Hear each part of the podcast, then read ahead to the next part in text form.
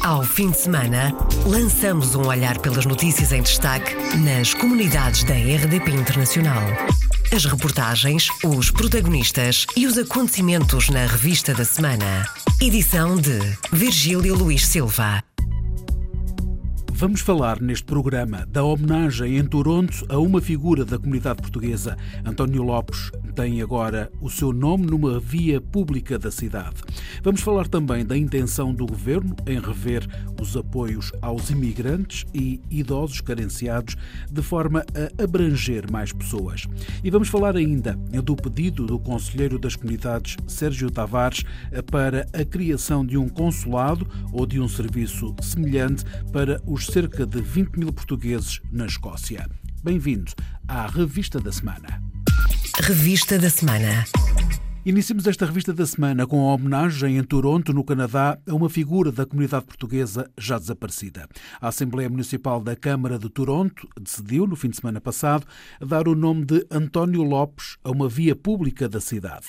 Ana Bailão, vice-presidente da Câmara de Toronto, luso-canadiana, diz que é um reconhecimento de e para a comunidade desta pessoa, o impacto que teve nesta comunidade e o impacto que continua a ter, não é? Porque foi uma pessoa que infelizmente já não está connosco, mas que eh, as pessoas reconheceram e quiseram também reconhecer a, a sua contribuição. O reconhecimento pelo trabalho comunitário, o reconhecimento da comunidade em si, não é? Porque quando um dos nossos são reconhecidos, é a comunidade também que é reconhecida e portanto eu acho que hoje estamos todos, todos em festa porque foi uma pessoa que contribuiu para o crescimento desta vizinhança aqui, da, da, mas uh, é isto que faz uma cidade boa e uma cidade com comunidades fortes. São pessoas como estas, como António Lopes. Foi uma pessoa que contribuiu para eh, esta cidade e por isso a cidade aceitou o reconhecimento. Isto é uma coisa que é aprovada em Assembleia Municipal e, portanto, foi um reconhecimento da Assembleia Municipal pelo seu trabalho. Ana Bailão, luso-canadiana e vice-presidente da Câmara de Toronto,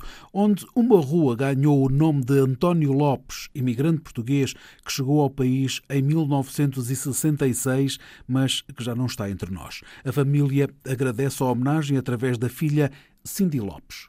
É uma homenagem que nós, nossa família, está muito honrada em uh, esta homenagem, porque o meu pai foi um dos pioneiros, ele veio em 66 e viveu sempre aqui na, na Gladstone ele uh, começou uh, o programa de International Languages eh, no Toronto Board e nós assistimos sempre à escola portuguesa aqui na Alexander Muir. Ele foi um dos primeiros sócios da Associação Cultural do Minho e teve sempre muito orgulho em ser português e ser canadiano ao mesmo tempo. O agradecimento da família de António Lopes, imigrante português no Canadá, que ganhou uma rua com o seu nome em Toronto. 2017 foi o quarto ano consecutivo em que entraram menos portugueses na Bélgica. Os números têm vindo a decrescer desde 2014, como relata a investigadora do Observatório da Imigração, Carlota Moura Veiga. Depois de, em 2013, o número de entradas portugueses na Bélgica ter atingido o seu valor máximo na série em análise, que é a série que o Observatório analisa vai desde 2000 a 2017, este mesmo número começou a crescer em 2014, tendo atingido em 2017 o valor mais baixo dos últimos quatro anos. Em 2017 registrou-se então um número perto do registado em 2007, que corresponde a 2.691 entradas de portugueses em território belga. Esta descida no número de portugueses na Bélgica traduziu-se na perda de importância que a comunidade portuguesa tem neste país. Ou seja, enquanto em 2013 o número de portugueses representava cerca de 4% do número total de entradas de estrangeiros, em 2017 esse valor desceu para 2,5%. Carlota Moura Veiga com a diminuição da imigração portuguesa para a Bélgica. Em sentido contrário, tem crescido a entrada de portugueses em Espanha, Luxemburgo, Holanda, Suécia, Dinamarca, Noruega, Áustria e também no Japão. Apesar da diminuição das entradas no país, o Conselheiro das Comunidades Portuguesas diz que a Bélgica é um bom destino para a imigração portuguesa, por exemplo, por causa da baixa taxa de desemprego. Face aos últimos dados da imigração portuguesa para a Bélgica, Pedro Rupio, Conselheiro das Comunidades no país, acha que, apesar disso, ainda há muitos portugueses a escolherem o país para ganhar a vida. Penso que a Bélgica é um destino em que os portugueses costumam eh, emigrar porque há boas condições para trabalhar.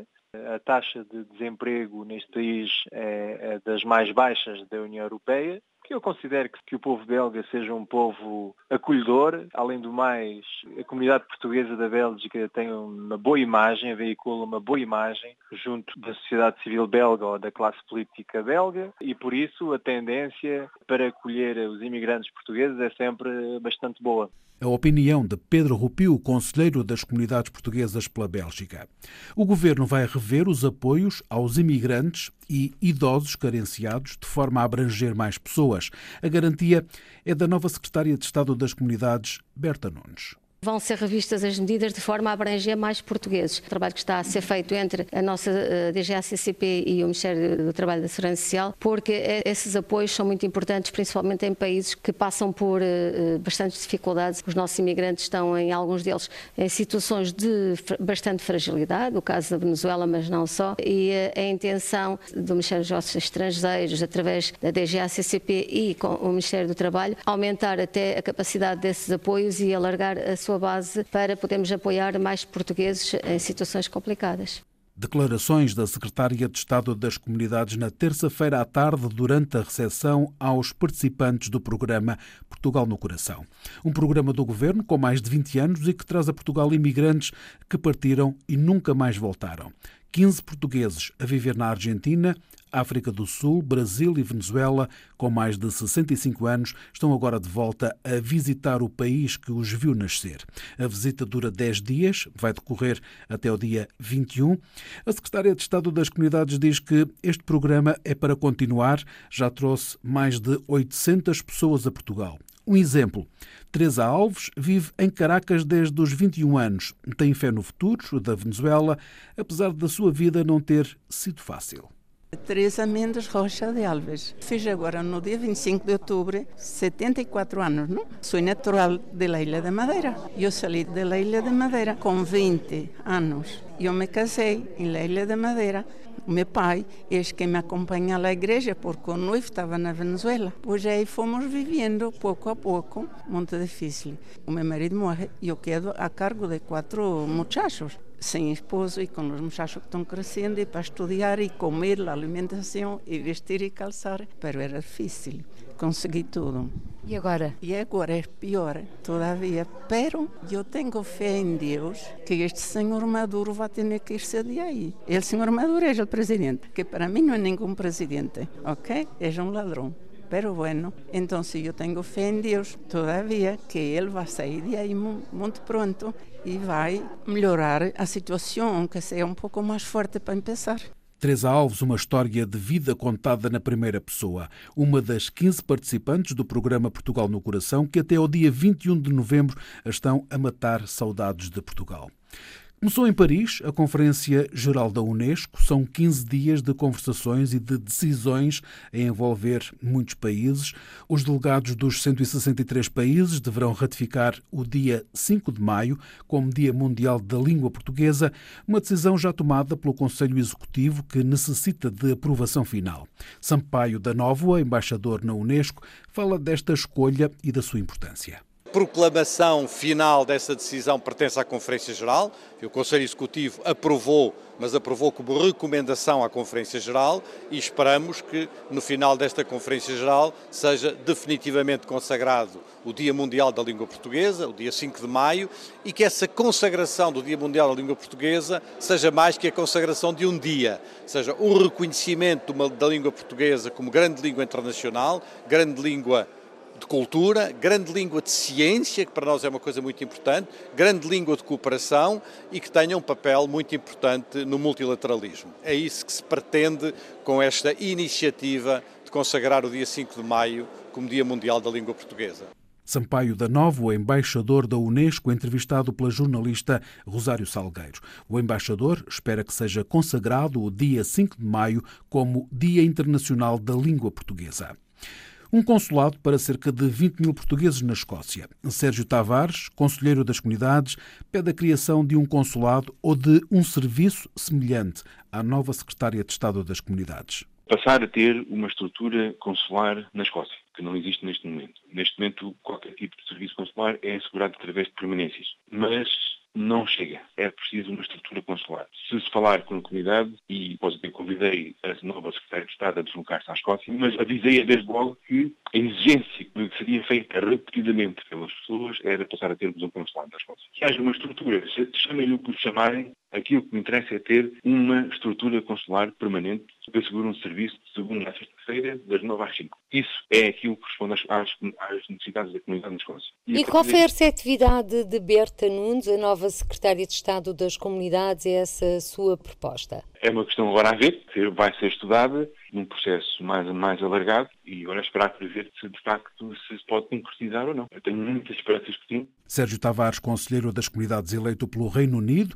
vive em Glasgow e tira o retrato à comunidade portuguesa na Escócia. A maior comunidade, que é Edimburgo, mas olhando também para uh, Glasgow e depois o eixo a norte, Aberdeen até Inverness, no cômputo geral, neste momento andaria à volta de umas 20 mil pessoas. Em termos de perfil, é uma comunidade extremamente heterogénea, tem de gente altamente qualificada em posições de grande relevo no tecido empresarial, académico da Escócia, até pessoas com poucas ou nenhumas habilitações, mas que fazem um trabalho que é fundamental para a economia escocesa, desde turismo eh, aos comerciantes, etc., da hospitalidade, por exemplo, está na área da saúde, assistentes. Há muitos portugueses a trabalhar nesta área e de diversos setores, nota-se desde os transportes até a área bancária, por exemplo. Sérgio Tavares, conselheiro das comunidades na Escócia, em declarações à jornalista Paula Machado. Sérgio Tavares reuniu na semana passada com a nova secretária de Estado das Comunidades e pediu a criação de uma nova estrutura consular na Escócia para atender os portugueses. Foi um dos temas em foco na reunião. Ontem foi dia de festa para a comunidade portuguesa em Champigny-sur-Marne, em França. Foi inaugurada a Casa de Portugal, nova sede da Associação Sociocultural e Recreativa Portuguesa, uma das mais antigas na região de Paris. Uma conquista importante, disse à RDP Internacional o presidente da associação, António Lopes. Para nós e para a comunidade portuguesa significa muito, porque foi a vila que nos anos 60 e 70 que recebeu os portugueses de braços abertos e que nunca e que nunca os tratou mal nem nunca os experimentou a mandar embora ou esta coisa. É um grande é uma grande honra para nós termos conseguido este objetivo que nós temos. António Lopes lembra os tempos dos bidonville, os bairros de lata onde chegavam os portugueses nos anos 60 e 70 do século passado. Há 20 anos que a Associação Portuguesa de Champigny-sur-Marne esperava por novas instalações. A autarquia local cedeu o espaço e os portugueses fizeram as obras. Com a nova Casa de Portugal há novas atividades à vista, para além do rancho folclórico e das aulas de português. Trata-se de manter a cultura portuguesa em França, diz António Lopes. É uma associação que serve para que os portugueses se encontrem, para continuar com a nossa cultura portuguesa, tanto ao nível de folclore como, como escola, e para mim é um orgulho estar nesta associação, que é uma associação que já tem 46 anos, houve muitas outras pessoas que passaram por aqui antes de mim, e é sobretudo para continuar a guardar e manter a cultura portuguesa em França e sobretudo aqui na região parisiense. António Lopes, presidente da Associação Portuguesa Sociocultural e Recreativa de Champigny-sur-Marne, junto à estrada da Casa de Portugal, o passeio é em calçada portuguesa. Está anunciado hoje um festival de ranchos folclóricos. A nova secretária de Estado das Comunidades assistiu à inauguração da Casa de Portugal nos arredores de Paris. Berta Nunes começou na sexta-feira uma visita de cinco dias à França, a sua primeira visita oficial às comunidades portuguesas. Perceber as necessidades das várias gerações de imigrantes em França é o que a secretária de Estado das Comunidades leva na bagagem. Vai reunir-se com várias organizações portuguesas de Paris, Bordeaux e Lyon, cinco dias com as melhores expectativas e vários encontros, explica Berta Nunes. Para mim vai ser importante perceber essa diversidade das nossas comunidades, perceber que necessidades têm e como é que nós podemos fazer esta ligação de uma forma significativa para esses nossos imigrantes, porque certamente não será da mesma maneira a ligação com um jovem qualificado, com alguém que se ingrou na diáspora e é um grande empresário, como temos muitos e, e que também continuam a tentar eles próprios de, de várias formas fazer a sua ligação ao país e ajudar o país de eh, onde saíram, ou ir a uma casa de Portugal e encontrar provavelmente uma comunidade mais sénior, tudo isso é, é muito interessante, muito enriquecedor e vai-me permitir também conhecer de uma forma muito mais próxima as nossas comunidades na sua diversidade. Declarações à RDP Internacional de Berta Nunes, a nova secretária de Estado das Comunidades, na sua primeira visita oficial. França foi o destino escolhido. Ontem, Berta Nunes participou no colóquio Portugueses e Paris por um Mundo Sustentável. Foi promovido pela Associação dos Graduados Portugueses em França, com o objetivo de alertar os comerciantes para as necessidades de reduzirem a utilização de plástico. Richard Tavares é o dirigente da organização e é engenheiro do ambiente. Tendo agora a nova diretiva europeia que promove ou obriga que seja eliminada a utilização de plásticos descartáveis a partir de 2021, eh, é importante consciencializar eh, tudo o que é o comércio, restaurantes, padarias, tudo a nível de alimentar, para reduzir a utilização de plásticos. Como a comunidade portuguesa em Paris é extremamente elevada, por que não uh, lançar esta iniciativa com os, os diferentes comerciantes portugueses? O objetivo é essencialmente promover este tipo de ações mais sustentáveis no seio dos comerciantes Richard Tavares, da Associação dos Graduados Portugueses em França, que organizou um colóquio ontem com comerciantes portugueses e investigadores por um mundo sustentável no Consulado Português na capital francesa. Encerramos esta revista da semana com o caldo do pote de Sabaris, Conselho de Vila Verde. O caldo do pote voltou hoje a Düsseldorf, na Alemanha. Mas o que é o caldo do pote que delicia os portugueses e delicia também alemães? José Esteves explica. Tem uma tradição de caldos feitos já à moda antiga, feitos no pote a lenha, a era aquele pote antigo, três pernas, a sopa, que antigamente sabe o caldo, que é tudo feito, não há varinhas mágicas, é tudo feito à mão. Às voltas com os potes de ferro a fazer sopas vão estar gentes de Sabaris. É a sexta vez que vão a Düsseldorf numa iniciativa do restaurante Frango Português. José Esteves é um dos proprietários e ao microfone da RDP Internacional apresenta a emenda e faz também o convite no dia 17 de novembro de 2019, a partir das 12 horas, com 10 sopas de caldo verde, canja, sopa de peixe, sopa de castanhas, sopa a sabariz, sopa de quinas de Portugal, sopa de osso buco, caldo da pedra e sopa a lavrador. E as tradicionais pataniscas, que não podia falhar. E a broa portuguesa. São todas pessoas, são oriundas de sabariz. Vêm cá todas, propósito só fazer o caldo do pote boas sopas para aquecer quando o frio já aperta. Caldo do Pote, uma tradição de Sabaris, Conselho de Vila Verde, que volta pela sexta vez a Düsseldorf. Está a decorrer hoje um festival de sopas tradicionais portuguesas na Alemanha. Fechamos assim esta revista da semana. Ao fim de semana, lançamos um olhar pelas notícias em destaque nas comunidades da RDP Internacional. As reportagens, os protagonistas e os acontecimentos na revista da semana. Edição de Virgílio Luís Silva.